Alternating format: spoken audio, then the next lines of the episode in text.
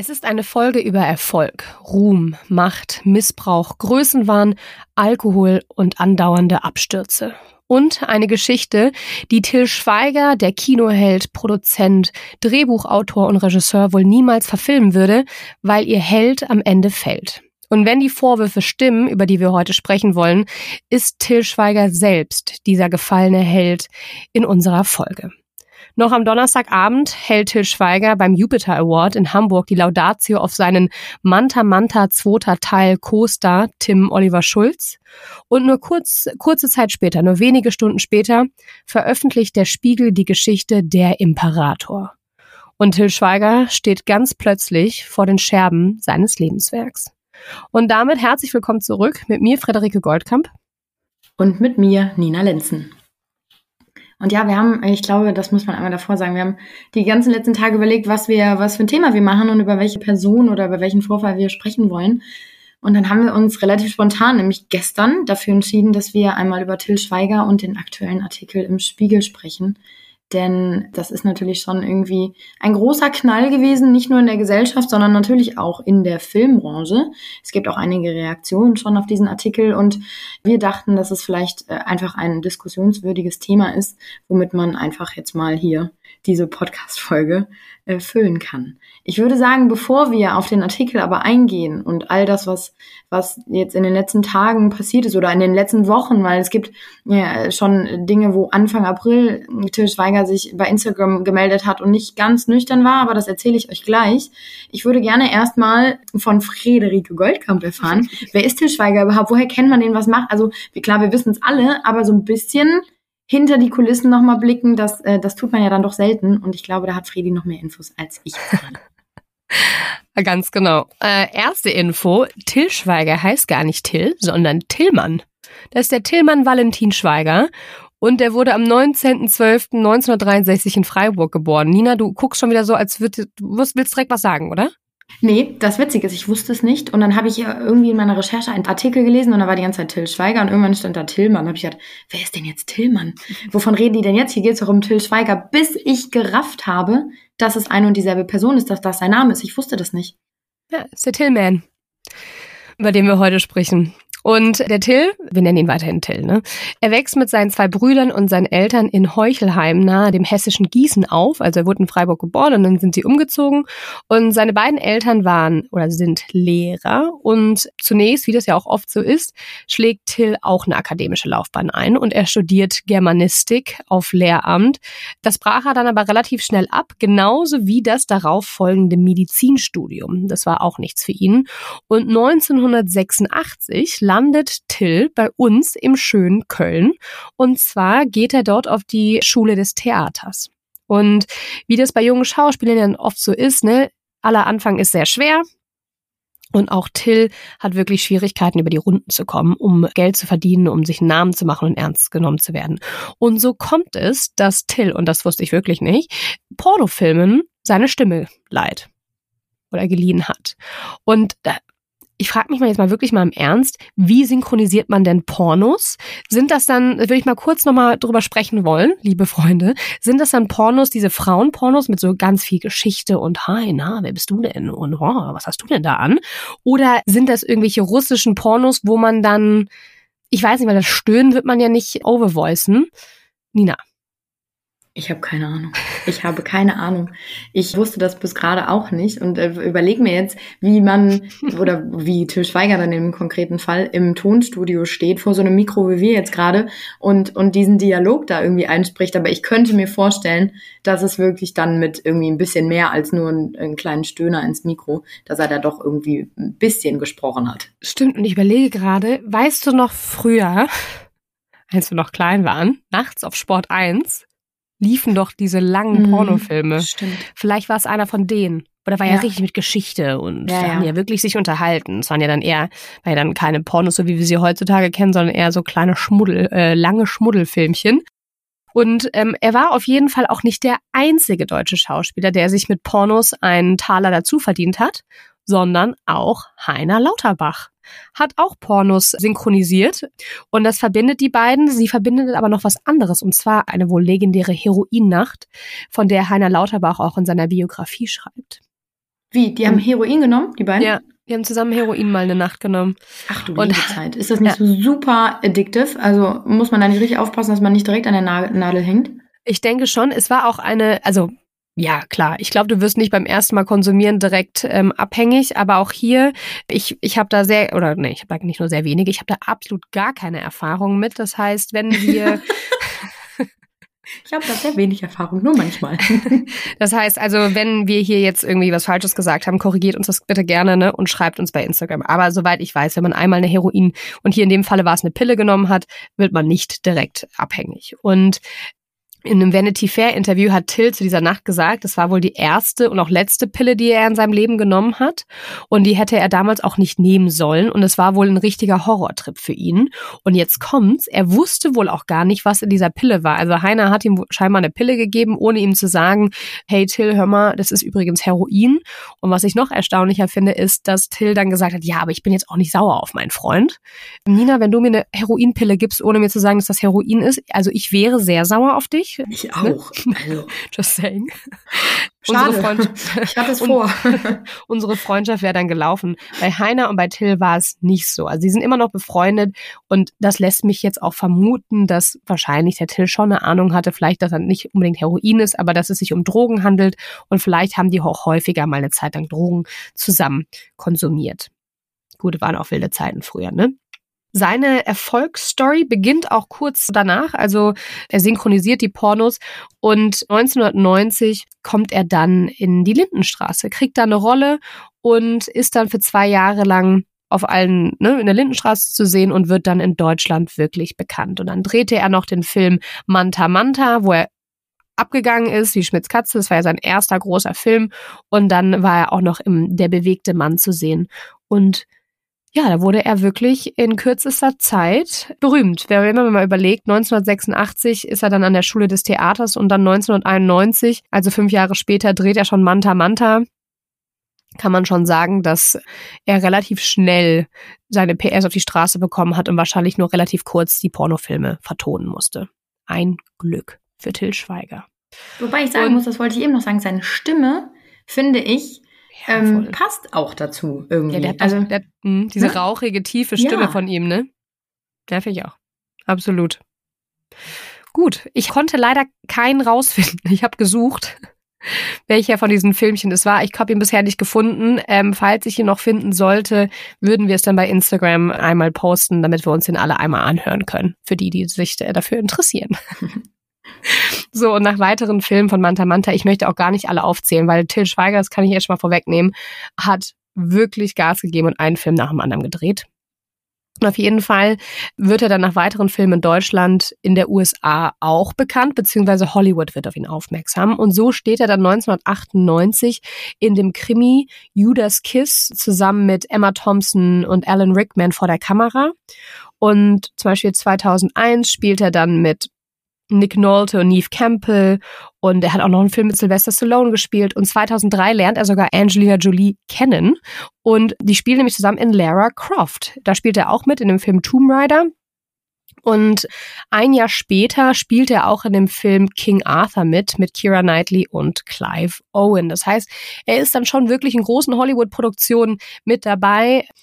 Er hat jetzt keine Hauptrollen ergattert, aber nichtsdestotrotz fing er halt an, in Hollywood Fuß fassen zu können. Aber ich glaube, Amerika spielte noch in einer ganz anderen oder in einer ganz anderen Hinsicht eine große Rolle für Till, weil er lernte dort seine zukünftige Frau Dana kennen.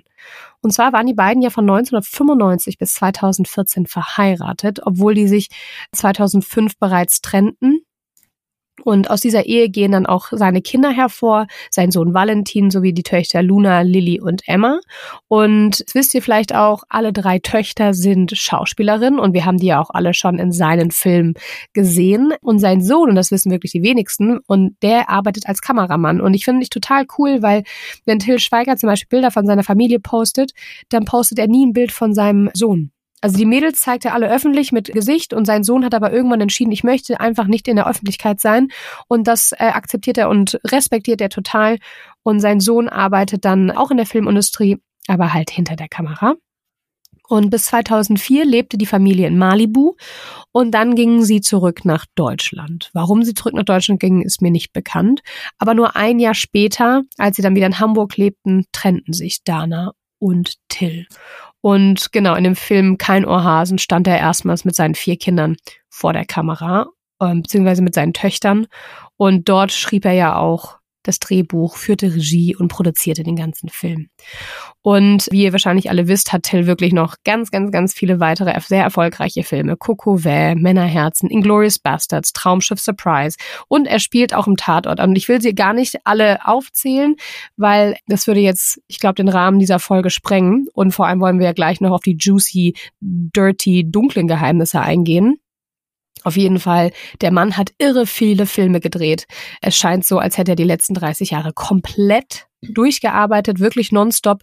Wenn man sich das mal auf Wikipedia anguckt, diese Jahreszahlen, der muss jedes Jahr mindestens einen Film gedreht haben, was echt krass ist, wenn man sich mal überlegt, wie lange Filmproduktionen auch gehen. Ich kann mir sogar vorstellen, dass er mehrere Filmproduktionen gleichzeitig hatte. Also der hatte sich einen ordentlichen Workload aufgehalst und nebenher hat er auch mehrere soziale Projekte. Zum Beispiel macht er sich gegen Kinderarmut in Deutschland stark. Er findet, dass es ein Skandal ist, dass über zwei Millionen Kinder in Armut leben. Das sehe ich auch ganz genauso. Und er fördert das Mutmacherprojekt der Stiftung Stern und der Arche. Und 2015 gründete er auch die Till Schweiger Foundation. Und da, dieser Zweck dieser Stiftung ist es die Verbesserung der Chancen benachteiligter Kinder und Jugendlicher jeglicher Herkunft, um denen halt Teilhabe an Bildung und soziale Integration zu liefern und diese Chancen halt eben zu verbessern. Und auch Sigmar Gabriel und Joachim Löw unterstützen diese Stiftung von ihm. Und wofür sich auch engagiert, ist die Ehe für gleichgeschlechtliche Paare in Deutschland. Und er schrieb sogar im Juni 2015 einen offenen Brief wo 150 weitere Promis unterschrieben haben unter dem Hashtag Es ist Zeit. Und ich muss wirklich sagen, das finde ich total super. Also dafür, wie in welcher Form Till Schweiger sich für solche Projekte eingesetzt hat, finde ich total toll. Unterschreibe ich zu 110 Prozent. Also ich muss auch sagen, dass mir bisher Till Schweiger auch nie negativ aufgefallen ist. Ne? Klar, so ein bisschen als Playboy und irgendwie schon so ein bisschen, er sah immer für mich so ein bisschen verlebt aus, aber er war halt irgendwie Filmemacher durch und durch und ich habe nie was Schlechtes, ich denke auch immer noch nichts Schlechtes von ihm, aber deswegen freue ich mich auch so auf diese Folge und auf den Teil von Nina, weil, gut, ich ihn so bisher nicht wahrgenommen hat. Ne? Er hat auch noch zusätzlich zu seinen Filmen und seiner Filmkarriere, er hat Restaurants, die wirklich stylisch sind. Er hat ein Hotel auf Mallorca. Wie ich schon sagte, er ist Drehbuchautor und Regisseur. Also ich kann mal zusammenfassen, Till Schweiger ist ein absoluter Allrounder, ein Megatalent, super erfolgreich, stinkereich, hat eine große Familie, ist beliebt und das ändert sich jetzt. Nicht wahr, Nina? Ja, genau so ist es. Und bevor ich auf den Artikel eingehe, der natürlich eingeschlagen hat wie eine Bombe irgendwo, habe ich ja eben schon angedeutet, es zeichnete sich schon ein wenig ab, dass da irgendwas im Argen ist, denn vor einigen Wochen, Anfang April, hat er Videos bei Instagram gepostet, auf denen er sichtlich betrunken ist. Also er lallt er lallt in die Kamera, es ist kaum zu verstehen, was er eigentlich sagt. Daneben ist oft ein Text in der Story noch gepostet, den du auch kaum entziffern kannst. Und ja, er spricht so ein bisschen über den Erfolg von Manta Manta 2 und überlegt dann, wie lange es her ist, dass der erste Teil rauskam, spricht dann über seine Kollegin Tina Ruland und sagt dann, Zitat, ich feiere gerade nur. Ich habe jetzt drei Nächte nicht geschlafen. Jede Nacht nehme ich mir vor, ich werde schlafen. Ich schlafe wieder nicht. Und das sagt er, er sieht auch völlig derangiert irgendwie aus. Und so, dass sich natürlich dann auch die Fans und auch Freunde irgendwie Sorgen machen, natürlich, klar. Ne? Und sagt dann auch, meine Freunde sagen, Till, pass auf, du bist auch nicht unsterblich. Aber weißt du was? Ich liebe mein Leben. Und so geht es dann weiter. Und eigentlich ist es ja, man merkt so richtig, okay, der, vielleicht hat er sich einen über den Durst gekippt und sinniert jetzt so ein bisschen über seinen Erfolg, über sein Leben. Wer kennt es nicht von uns? Also ich meine, das ist den Besten schon mal passiert, aber das natürlich dann irgendwie bei Instagram zu posten und, und später wieder zu löschen, das war natürlich dann erstmal irgendwie ja, besorgniserregend. Ne? Und du merkst so richtig, er ist irgendwie, er steht neben sich. Im Hintergrund geht dann auch manchmal die Musik aus, während er spricht. Und dann sagt er so Sachen wie, jetzt geht die Musik aus, what the fuck, ist mir eigentlich auch scheißegal. Also du merkst so richtig, der ist gar nicht mehr bei sich. Und man fragt sich rückblickend so ein bisschen, waren das vielleicht Hilferufe, weil, also klar, vielleicht hat er einfach außer Kontrolle Handy irgendwie in der Hand und dann einfach drauf, drauf losgeplappert, aber irgendwie, wenn man jetzt so zurückblickt und jetzt weiß, was dann noch kommen sollte, dann, dann ist es alles schon irgendwie mit, ja, anders zu betrachten. Und Freddy sagt es ja eben schon, er war dann jetzt vergangenen Donnerstag, also vor ein paar Tagen, war er beim Jupiter Award in Hamburg, davor war er auf Veranstaltungen auf Sylt. Und er hat natürlich einen Riesenpensum, also das, was Fredi eben schon beschrieben hat, dieser Tausendsasser. Zu jedem Film gehört natürlich auch eine Pressetour. Und zu jedem Film gehört irgendwie dazu, überall präsent zu sein, damit die Leute da auf dich aufmerksam werden. Und das hat er natürlich gemacht in den letzten Wochen. Und auch das ist natürlich anstrengend. Und beim Jupiter Award wird er dann auch darauf angesprochen, er gibt Interviews am Teppich und spielt selber auch auf diese Videos an, beziehungsweise nimmt darauf, nimmt darauf ja Bezug und sagt, er würde halt viel arbeiten. Filme wären die große Liebe, die große Liebe seines Lebens neben seinen Kindern. Und wenn die Dreharbeiten eines Films vorbei sein, würde er in ein Loch fallen. Und irgendwie kann man das ja sich auch gut vorstellen, weil man ist so wochenlang unter Strom und powert und powert und irgendwann ist das vorbei und du weißt plötzlich gar nichts mit dir anzufangen. Also ich meine, wahrscheinlich der ein oder andere kennt es von sich, vielleicht in einem anderen Pensum oder in einem anderen Umfang, aber ich kenne das zum Beispiel von mir, dass wenn ich wirklich wochenlang unter Strom bin oder was heißt wochenlang, vielleicht auch nur ein paar Tage und mich so fokussiere und konzentriere auf eine Sache und dann ist es vorbei, dann ist so dieser dieser Adrenalin und diese Aufregung und so es fällt dann natürlich ab und dann und dann plötzlich ist auf einmal Leere.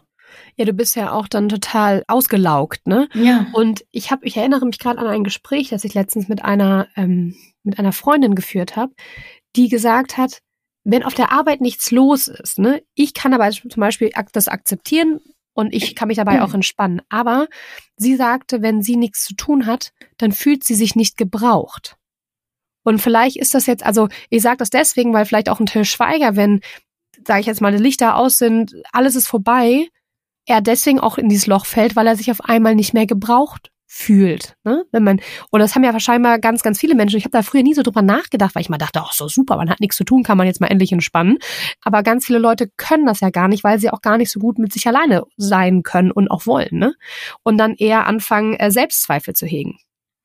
Ich glaube auch, je mehr du das gewohnt bist. Und bei ihm ist es ja wirklich extrem mit dem, was er macht und dem, was er tagtäglich irgendwie um sich hat. Und wenn das plötzlich dann irgendwie ein bisschen ruhiger wird, dann, dann ist das total schwer, damit umzugehen. Und ich kann mir das wirklich sehr, sehr gut vorstellen, dass er das auch wirklich, dass er dann wirklich in ein Loch fällt und dass er dann wirklich erstmal völlig lost ist. Und er sagt dann auch in diesem Interview, dass es ja schön sei, weil er wird darauf angesprochen, dass die Leute sich ja Sorgen machen würden.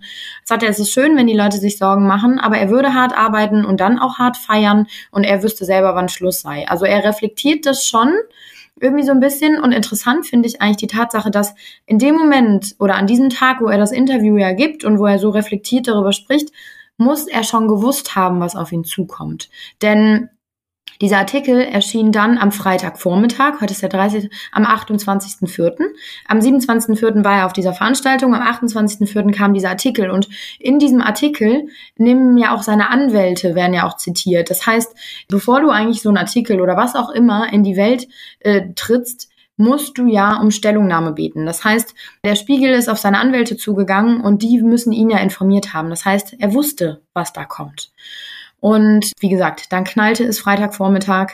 Die Filmlandschaft wurde irgendwie ins Wankeln und in Unruhe gebracht. Und Fredi hat es ja eben schon gesagt, der Titel ist, sie nennen ihn den Imperator. Das ist natürlich ein sehr eindrucksstarker Titel.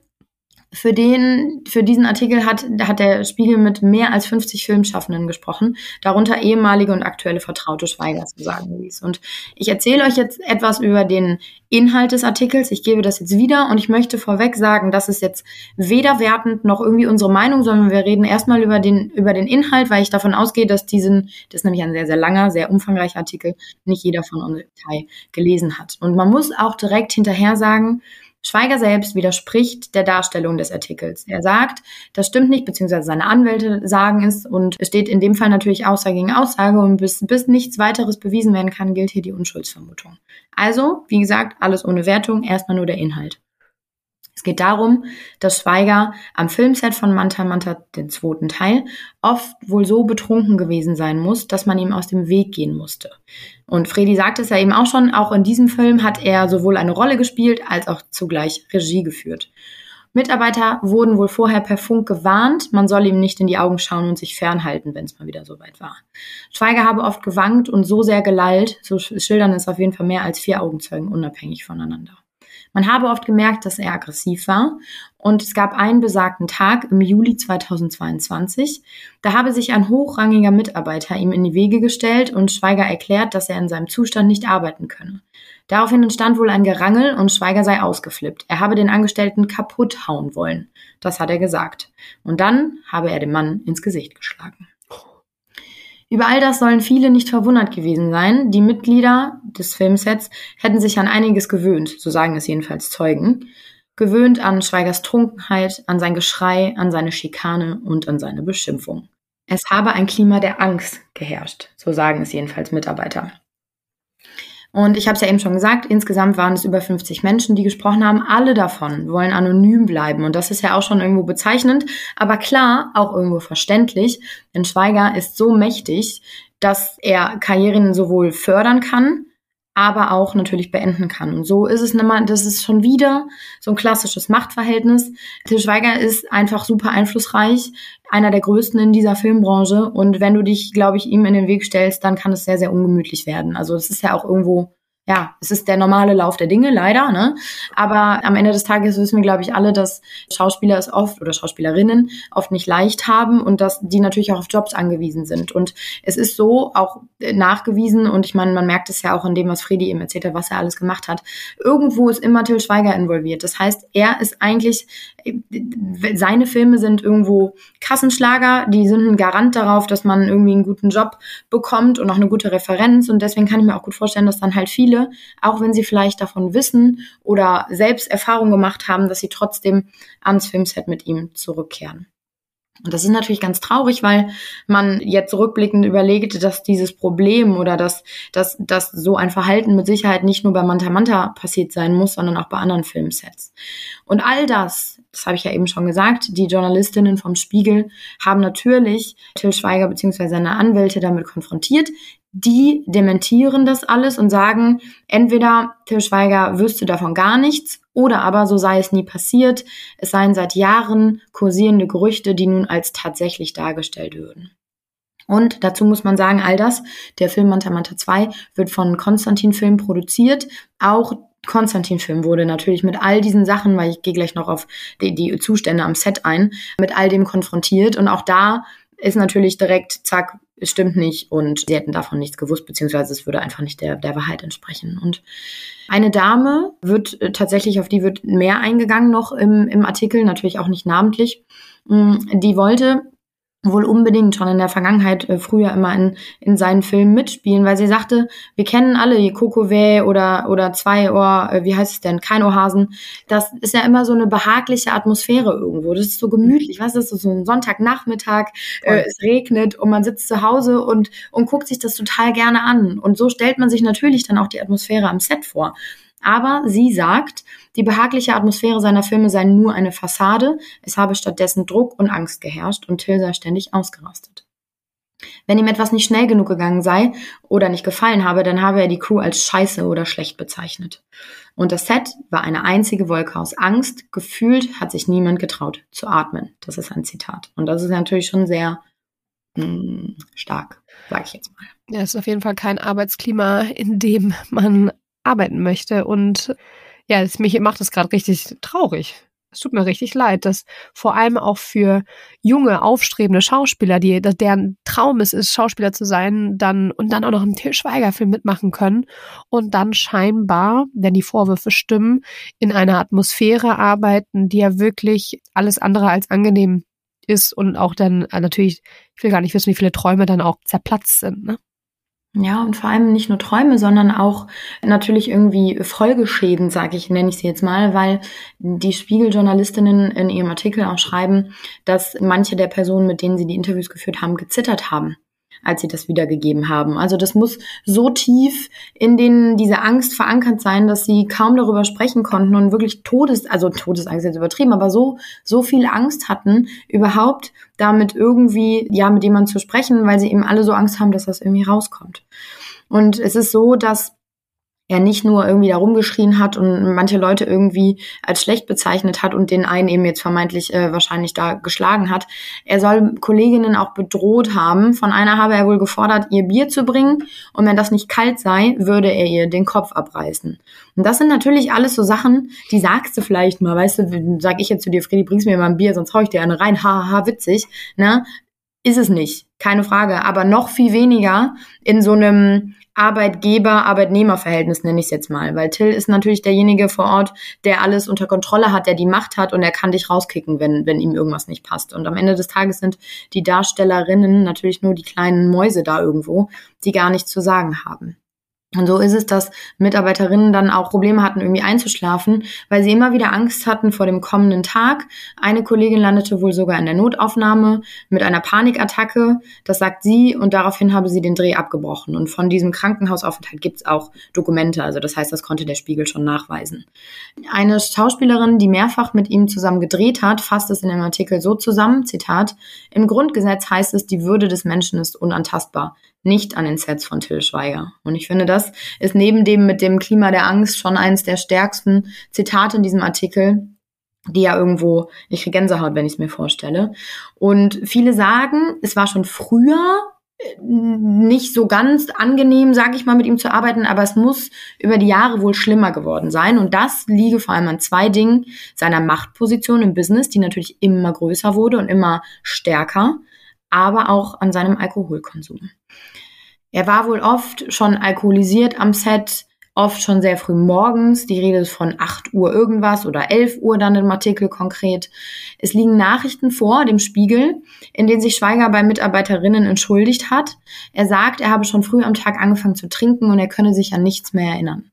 Und das ist natürlich ein, eine Sache, der Spiegel nimmt es auch auf und ich habe das dann auch, in, bevor, bevor diese Passage kam, habe ich die ganze Zeit drüber nachgedacht, weil am Ende des Tages muss man natürlich hier ein bisschen vorsichtig sein. Am Ende des Tages ist dieser Mann, wenn das alles so stimmt, hat er ein Alkoholproblem und dann über sowas zu berichten, ist natürlich immer so ein zweiseitiges Schwert, weil er ist suchtkrank dann in dem Moment und ist dieser Droge ausgeliefert und leidet selbst natürlich sicherlich auch darunter. Aber, und so sagt es der Spiegel, und ich finde, das ist ein sehr einleuchtendes Argument. Schweiger hat ja dann während der Arbeit wohl so oft und so heftig getrunken, dass er nicht nur sich selbst gefährdet hat, sondern auch seine Leute am Set. Also da reden wir ja nicht nur von Schauspielerinnen, sondern auch von Kameramännern, von Lichtassistentinnen, keine Ahnung. Es gibt ja so viele, die damit irgendwie arbeiten. Und jetzt kommen wir nämlich auch zu dem Punkt, was ich eben schon angesprochen habe, den, den Situationen oder der Situation an den Filmsets. Denn wir können es uns alle nur vorstellen, dass es natürlich nicht irgendwie, wir drehen von fünf, von fünf Uhr nachmittags bis acht Uhr abends und dann ist gut, sondern das sind natürlich ultra lange Tage. Es ist ein mega krasses Tagespensum und es gibt vorgeschriebene, so wie in jedem Job, vorgeschriebene Ruhezeiten. Und Mitarbeiterinnen sagen hier, dass die wohl gar nicht eingehalten wurden. Und das natürlich, obwohl es diese Gesetze und diese Tarifverträge gibt und auch eine Gewerkschaft, die eigentlich das alles runterfahren kann und die die Produktion beenden oder abbrechen kann, wenn sie davon erfährt. Aber dafür muss es natürlich überhaupt irgendjemand erstmal ansprechen und sich zu Wort melden und sich auch trauen, es anzusprechen, weil mit jedem längeren Produktionstag steigen ja auch die Kosten. Ne? Und es ist nicht so, wie man oft denkt, so, ah, die haben dann tierisch viel Geld für Fernseh, für Produktion. Das stimmt überhaupt nicht. Die haben oft wirklich knapp bemessene Budgets und die müssen versuchen, so viel wie möglich in diesen in ganz kurze Zeitspanne reinzubekommen. Und ich habe das mal miterlebt bei einem Dreh. Also ich bin, ich bin irre geworden, wie oft die also ich durfte einmal in einem Filmset dabei sein und einfach da als Reporterin, ne?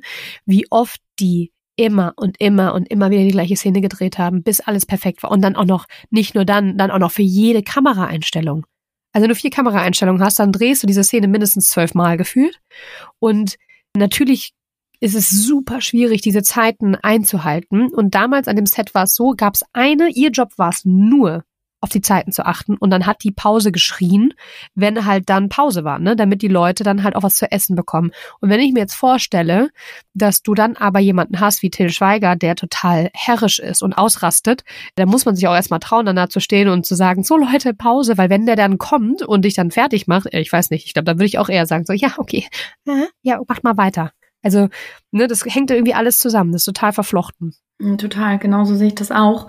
Das hatte ich ja eben schon angesprochen, dass die Konstantin Film, also die Firma, die die Produktion verantwortete, dem allen widerspricht und halt eben sagt, eigentlich sei das Klima am Set überdurchschnittlich positiv gewesen und Verstöße vor allem gegen die Ruhezeiten hätte es nicht gegeben. Dahingegen sagen wieder Teammitglieder, das stimmt nicht. Zum Beispiel soll wegen Übermüdung oder beziehungsweise nicht soll, sondern es ist eine Tatsache, denn Konstantin Film bestätigt das auch. Eine Mitarbeiterin hat einen Stromschlag bekommen, weil sie so müde war und gar nicht richtig aufgepasst hat. Die wurde dann ins Krankenhaus gebracht. Oder aber auch eine Lichtassistentin musste über ein marodes Dach laufen und ist in dem Moment eingebrochen, hat sich den Knöchel gebrochen und so kompliziert, dass bis dato unklar ist, ob sie jemals wieder als Beleuchterin arbeiten könnte.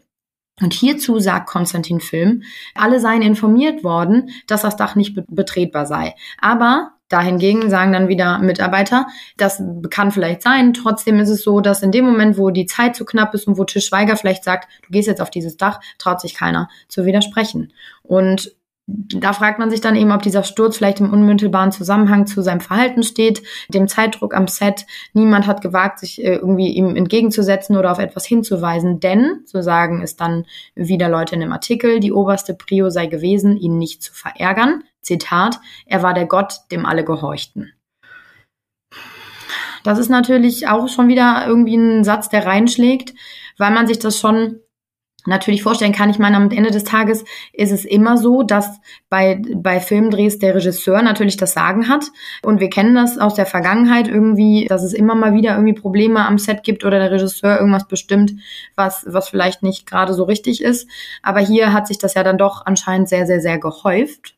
Und der, der, der, der Key-Moment, sag ich mal, weswegen dann viele sich entschieden haben zu sprechen, vor allem mit dem Spiegel, ist, mhm. dass Tim Schweiger wohl auf die Idee gekommen sein muss, eine Frau solle spontan ihre Brüste zeigen. Also es stand gar nicht im Drehbuch, es war nicht vorgesehen und er hat dann einfach gesagt, so wie wäre es, wenn eine Frau ihre Brüste zeigt und irgendwer sollte darauf unterschreiben. Und alle wussten eigentlich vor Ort, dass diese Szene es nie in den Film schaffen würde, vor allem auch, weil sobald nackte Brüste zu sehen sind, ändert sich ja das Alters, die Altersgrenze. Und dann hast du wieder weniger Besucher, weniger Zuschauer und das ist eigentlich bei solchen Filmen nicht vorgesehen. Und da haben sich alle schon gewundert. Und es ist wohl so, dass bei Filmdrehs, die irgendwie mit Nacktheit zu tun haben, um die Darsteller zu schützen, werden diese Nacktszenen normalerweise in einem besonderen Umfeld gedreht, in einem abgeschirmten Bereich, nur mit den nötigsten Mitarbeitern. Und das war hier in dem Fall nicht so. Und die junge Darstellerin, die das wohl nicht wusste, die sich übereifrig, sage ich jetzt mal, dafür meldete, vielleicht auch einfach, um alles richtig zu machen, die wusste das einfach nicht und wurde dann mehr oder weniger vor allen da entblößt. Und auch das wiederum bestreitet Konstantin Film. Aber es gab wohl diesen Moment, denn einige Mitarbeiter haben dann eben gesagt, okay, wir reden jetzt mit dem Spiegel. Denn genau sowas soll ja eigentlich der Vergangenheit angehören, dass Frauen da irgendwie am Set benachteiligt werden und Regisseure ihre Macht ausspielen. Ja, da ist natürlich jetzt alles wieder hier, steht Aussage gegen Aussage, aber wenn es so gewesen, also wenn es so gelaufen ist, dann ist das natürlich absolut nicht richtig. Und nach Informationen des Spiegel reichen diese Vorwürfe gegen Schweiger mehr als zehn Jahre zurück. Seitdem produziert er aber natürlich Film über Film über Film. Und am Ende fragt man sich, wie ist das möglich? Und die ganz einfache Antwort ist eigentlich Geld. Er ist die Cash Cow, er die Cash Cow im Filmbusiness und äh, das habe ich ja eben schon gesagt, sobald Schweiger einen Film produziert, ist der eigentlich ein Erfolg.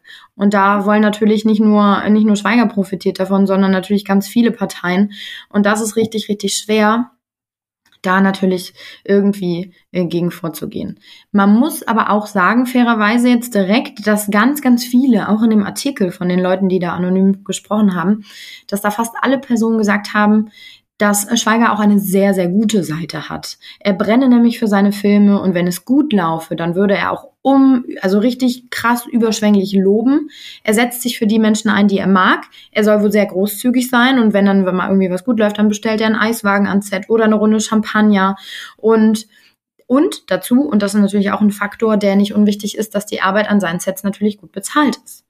Und das ist nicht außer Acht zu lassen, weil ich mir das auch sehr, sehr gut vorstellen kann. Und ich glaube, da kommen wir auch zu dem Punkt, der hier irgendwie der wichtigste in unserer Folge ist. Denn ich glaube, dass er von Grund auf ein sehr netter, korrekter, guter Mensch ist. Es ist einfach nur dieser beschissene Scheiß Alkohol, der ihn dann irgendwie zu einem anderen Menschen werden lässt. Da sprechen wir aber gleich nochmal drüber. Es ist aber nun so, dass ein Crewmitglied noch in diesem Spiegelartikel, und das ist eigentlich das Ende dieses Artikels, und das hat es natürlich in sich, sagt, wenn sich nichts ändert, dann stirbt irgendwann jemand an seinem Set. Und das möchte natürlich keiner. Deswegen haben sich jetzt diese Leute zusammengetan und eben mit dem Spiegel gesprochen. Ja, vor allem wissen wir ja auch im Fall von Alec Baldwin zum Beispiel, wie schnell an einem Filmset auch was schiefgehen kann, ne? Was nicht beabsichtigt ist, dann löst sich ein Schuss oder ein Stunt geht schief oder, oder, oder. Also es ist halt auch wirklich gefährlich und da, müssen, da muss man auch wirklich aufpassen. Da müssen auch alle, alle Sinne beisammen haben, ne? Absolut, dürfen nicht übermüdet sein, müssen fit sein. Also das sind ja so viele verschiedene Punkte, die da mit reinspielen.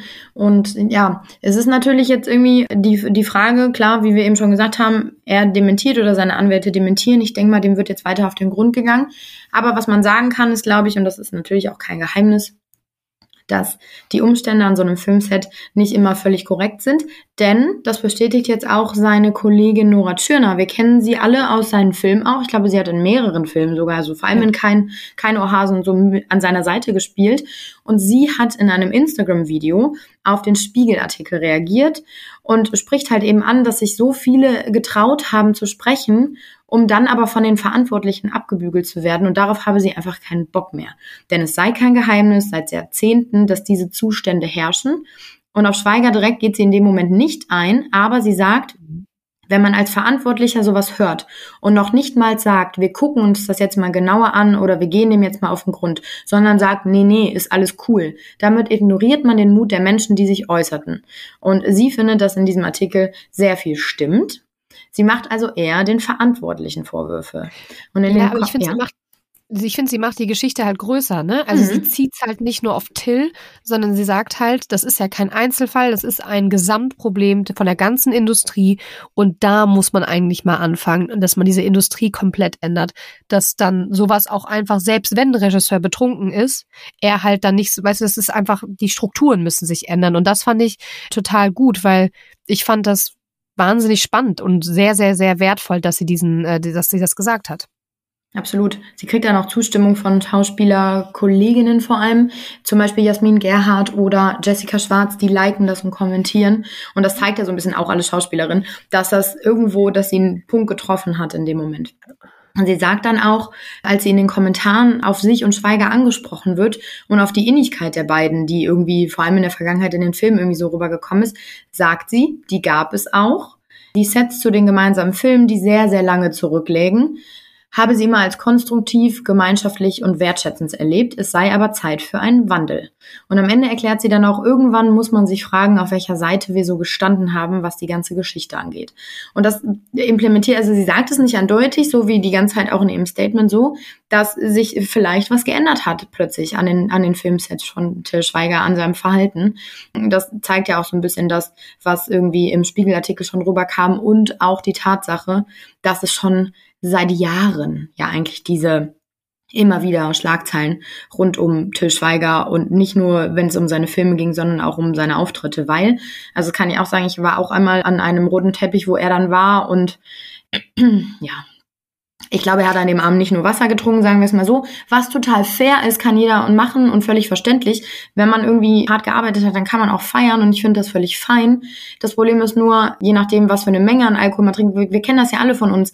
Wenn ich manchmal einen zu viel trinke, dann bin ich entweder total witzig. Es gibt aber auch Tage, da werde ich irgendwie sauer und bin genervt oder dann mhm. werde ich müde und ich glaube, du weißt es ja nie. Und wenn du dann unter so einem Druck stehst, wie er es ja also wirklich total tut, dann kann das halt auch einfach mal umschlagen und irgendwie ungemütlich werden. Und dann bist du nicht mehr du selbst und dann reagierst du auf Stresssituationen oder auf Unvorhergesehenes, äh, reagierst du dann halt komisch. Oder halt, was heißt nicht du selbst? Ich habe immer das Gefühl, dass wenn man krass alkoholisiert ist oder alkoholisierte Menschen oft ihr Innerstes offenbaren. Also, wenn du im Innersten total ausgeglichen bist und glücklich, dann bist du meistens auch glücklich, wenn du betrunken bist. Wenn du aber total gestresst oder aggressiv bist, ganz tief in dir drin und du das aber die ganze Zeit überspielst im Alltag, dann kommt das meistens raus, wenn du getrunken hast. Oder wenn du, ich krieg banal, wenn eine Erkältung in dir drin schlummert. Du säufst dir ein und zack ist sie da. Also das heißt nicht du selbst. Ich glaube, vielleicht ist man sogar noch viel mehr man selbst, ohne, weil man nicht mehr die Kraft hat, so eine Maskerade aufrechtzuerhalten. Mhm. Also eine mhm eine andere These. Und ja, ich kann total verstehen, äh, was du meinst. Vor allem jetzt im Hinblick auf ihn ist es natürlich, guck mal, als Regisseur und als Verantwortlicher stehst du natürlich auch unter einem Riesendruck. Du willst, dass es alles funktioniert. Du willst, wie du eben schon auch gesagt hast, Friedi, die Kosten einhalten, dass es nicht weiter steigt. Das heißt, du musst irgendwie gucken, dass die Zeit eingehalten wird. Du willst aber auch im Hinterkopf hast du die ganze Zeit den Gedanken, du möchtest, dass dieser Film funktioniert, dass er genug Geld einspielt, dass, dass es wieder so ein, so ein Hit wird wie die Filme davor. Und ich glaube, je erfolgreicher man ist, je mehr Erfolg man auch hat, desto schwieriger wird es natürlich daran anzuknüpfen. Und das ist ein, ein riesiger Faktor, der sicherlich auch bei ihm irgendwie dazu beigetragen hat, dass er immer mehr unter Druck einfach auch stand und immer perfektionistischer wurde, das alles einzuhalten. Und ich habe mir mal ein paar Beispiele noch rausgesucht, die in der Vergangenheit ihn schon irgendwie so ein bisschen gezeigt haben, dass er jetzt nicht, nicht immer nur irgendwie nüchtern unterwegs war. Es war nämlich 2011 hat er einmal einen Preis auf einer Bühne entgegengenommen und dabei hickste er nur und lallte dann, bedankte sich sechs Minuten lang auf der Bühne über diesen Preis. Später darauf angesprochen, sagt er, er habe irgendwas am Zahn war es, habe deswegen Schmerzmittel genommen und dazu ein paar Gläser Rotwein getrunken und das ist natürlich, wie wir alle wissen, eine sehr, sehr doofe Kombi. Noch doofer ist natürlich der Zeitpunkt, wenn man da irgendwo auf einem öffentlichen Termin ist. Til Schweiger saß einmal im Kölner Treff. Hier wird er angesprochen von der Moderatorin. Wir beginnen mit ihm, der glücklicherweise gekommen ist, obwohl er gestern Abend so viel gefeiert hat, dass es ein bisschen grenzwertig geworden ist. Also es war, es war ein offenes Geheimnis, sag ich mal. Er hat es ganz oft auch mit Humor genommen. Also auf diesen Satz hat er dann wohl auch gelacht. Und ich bin auf einen Artikel gestoßen der Zeit, da hat nämlich seine Ex-Frau Dana ein Interview gegeben 2019 und hat über die gemeinsame Weihnachtszeit mit dieser Familie gesprochen. Also wie Friedi mir schon gesagt hat, die beiden haben vier gemeinsame Kinder und verbringen dann immer Weihnachten auch zusammen, was ich total schön finde. Und sie hat da so ein paar Sätze gesagt, die witzig gemeint waren, aber die natürlich irgendwie so einen bitteren Beigeschmack haben, wenn man das jetzt so weiß. Es sei nämlich vor allem immer wichtig gewesen, bei den Weihnachtsfesten Zigaretten, Bier und Rotwein im Haus zu haben. Bei Till, so sagt sie, zu Hause gleiches einer schottischen Moorlandschaft, denn er rauche Kette. Am Tisch, im Gym, überall. Im und Gym? Ja, der raucht einfach überall. Und irgendwie, ich finde das ja, also das finde ich ja schon wieder witzig. Der gibt halt einfach zero fucks, egal wer da ist, der raucht einfach die ganze Zeit. Und er wurde jetzt gestern am Flughafen von, also am Samstag, am 29.04., wurde er am Flughafen von Mallorca gesehen. Also er ist jetzt erstmal nach Mallorca geflogen auf sein Anwesen und er, er verlässt den Flughafen und zündet sich direkt mit Zigarette an. Also das ist, ich glaube, er ist, er ist ein Lebemann, ja. Und äh, klar, wenn man dann Stress hat, dann raucht man noch umso mehr. Und sie sagt dann noch weiter, Till sei meistens auf Diät. Und wenn, während sie dann in der Weihnachtszeit natürlich isst, haut er sich quasi mehr, mehrmals auf die Finger, um nicht an den Keksteller zu gehen. Aber ab 22 Uhr abends, wenn ihn die Zitat, Süßigkeiten Rotweinattacke überfalle, dann weiß er sich nicht mehr zu beherrschen. Das ist ja auch, ich meine, wir kennen es alle, glaube ich, von uns, wenn wir mal eine über den Durst gekippt haben, dann isst man einfach. Ich habe so Hunger, wenn ich nachts nach Hause komme, obwohl ich kurz vorher noch gegessen habe. Und ich glaube, das ist bei ihm wahrscheinlich dann nichts anderes. 2017 war er im Talk mit Sandra Maischberger. Alles lief total glatt, aber dann wurde es ein bisschen eigenartig, denn es ging um das Thema dass Til Schweiger, ich glaube, der ein oder andere von euch wird es auch wissen, oftmals, zumindest früher, bei Facebook und Instagram auch oft flapsige Kommentare irgendwo hinterlassen hat und manchmal auch Leute angepöbelt hat. Und darum geht's eben. Und sie sagt dann eben, das passiert vor allem nachts. Bist du denn immer ganz nüchtern, wenn du solche Sachen schreibst? Und daraufhin lacht er zunächst, sagt dann aber, also meistens, aber hm, es gab auch schon den ein oder anderen Post, bei dem ich dann dann bricht er ab, weiß nicht weiter und sagt dann, keine Ahnung, ich weiß nicht, ob Donald Trump immer nüchtern ist, wahrscheinlich, aber das heißt ja nichts. Und alle waren so, hä? Was hat denn das jetzt damit zu tun? Also er ist, er weiß es schon, er, er geht oftmals ganz gut damit um, wenn er irgendwie darauf angesprochen wird, aber am Ende des Tages ist es ein offenes Geheimnis gewesen, dass äh, Till Schweiger einfach gerne mal eintrinkt. Ein Alkoholproblem hat. Ja. ja. Sieht man ihm auch an, finde Ja, das finde ich auch. Also er sieht sehr verliebt aus. Und äh, ja, das ein oder andere Mal war es eben halt auch öffentlich. Und ich glaube, hier ist es halt einfach das Problem, was wir eben ja schon gesagt haben, dass er wahrscheinlich im Grunde ein guter Mensch ist und alles richtig machen möchte und dann aber eben dieses zweite Gesicht hat, wenn er getrunken hat. Und das ist das, was der Spiegel, glaube ich, auch einfach mit seinem Artikel an die Öffentlichkeit bringen wollte, dass es nicht nur mehr dann gerade an Filmsets um ihn geht, sondern halt eben auch um andere Leute. Und wenn die gefährdet werden, durch was auch immer, dann ist es halt einfach nicht richtig.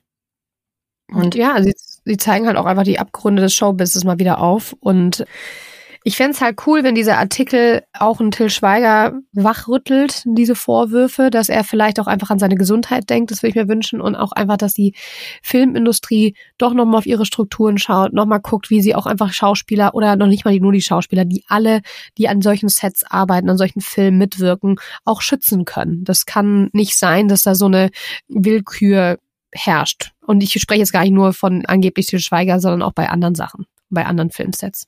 Es gab ja mal, gerade als es dann mit dieser MeToo-Bewegung, das ist ja letzten Endes ein, ein, anderes Szenario, aber der Grund ist ein ähnlicher, denn auch da war es ja oft so, dass Filmschaffende beziehungsweise Macht, machtvolle Positionen irgendwie andere ausgenutzt haben. So wir erinnern uns jetzt an Harvey Weinstein zum Beispiel. Ne? Das ist natürlich ein ganz anderes Thema, aber am Ende des Tages hat er auch seine Macht ausgenutzt. Und infolgedessen gab es eine Hilfestelle quasi, die gegründet wurde. Die Themis heißt sie. Die ist für Schauspielerinnen die am Set Schlimmes erfahren und sich dann melden können bei dieser Stelle. Doch es ist aber so, dass diese Stelle zwar ihre Hilfe anbieten kann und beraten kann, aber aus rechtlichen Gründen können sie nicht weiter irgendwie gegen den Täter oder die Täterin vorgehen und nicht eigenständig verfolgen. Und denen sind so ein bisschen dann irgendwann auch die Hände gebunden und es ist laut Spiegel wohl so, dass wohl eine, eine Person sich auch bei dieser Hilfestelle in Sachen Til Schweiger gemeldet haben soll und niemals Hilfe dort erfahren habe, weil sie wieder weggeschickt wurde.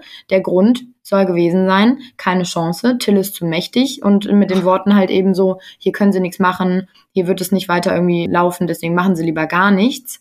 Der Spiegel hat natürlich diese Hilfestelle damit auch konfrontiert. Die sagen, das stimmt nicht, das hätte es nie gegeben. Auch hier wieder Aussage gegen Aussage, aber irgendwo, wenn es stimmen sollte, es natürlich wieder dieses so, Person XY ist einfach zu mächtig, wir können da nicht gegen vorgehen und da hast du wieder dieses Grundproblem, was ja nicht nur in der Filmbranche herrscht, aber wahrscheinlich vor allem, dass, dass einfach manche Menschen zu viel Macht bekommen und zu viel Einfluss haben, dich zu zerstören. Und nicht nur die Person, die sich meldet, sondern auch alle, die daran beteiligt waren irgendwie. Komplett. Das stimmt. Ja, es ist schon, es ist schon traurig. Am Ende, ich habe die ganze Zeit, während das kam und mir den Artikel durchgelesen habe und natürlich auch recherchiert habe und mit Leuten gesprochen habe, die früher auch mal mit ihm zusammengearbeitet haben, die sagen, das ist ein toller Mensch, der ist total lustig, der setzt sich total ein für Leute. Es ist immer, immer schön gewesen, mit ihm zu arbeiten. Aber es ist einfach Teufel Alkohol, der dein Wesen verändern kann. Und das, das finde ich gerade bei ihm eigentlich so, so schade, dass ich irgendwie hoffe, dass er das in den Griff bekommt. Ich hoffe es auch. Ich bin auch gespannt, wie es jetzt weitergeht. Da wird ja noch was kommen. Ne? Jetzt stehen die Vorwürfe im Raum. Jetzt wird Till Schweiger, gut, er ist jetzt auf Mallorca, aber irgendwann wird er sich ja dazu äußern müssen, beziehungsweise seine Anwälte werden sich dazu äußern müssen. Und dann bin ich ganz, ganz gespannt, wie diese Geschichte weitergeht. Und wir werden euch natürlich weiterhin auch auf dem Laufenden halten mit einer neuen Folge, überall da, wo es Podcasts gibt oder auch auf unserem Instagram-Account Dark Secrets Podcast. Da findet ihr uns und Nina Lenzen, ich würde sagen, wir tanzen jetzt in den Mai, oder? Also ich nicht, bin erkältet. Ich, ich auch nicht so wirklich für allen Omis. Aber ja, also habt eine schöne Zeit. Wir freuen uns auf euer Feedback und dann bis zur nächsten Folge. Bis zum nächsten Mal. Ciao.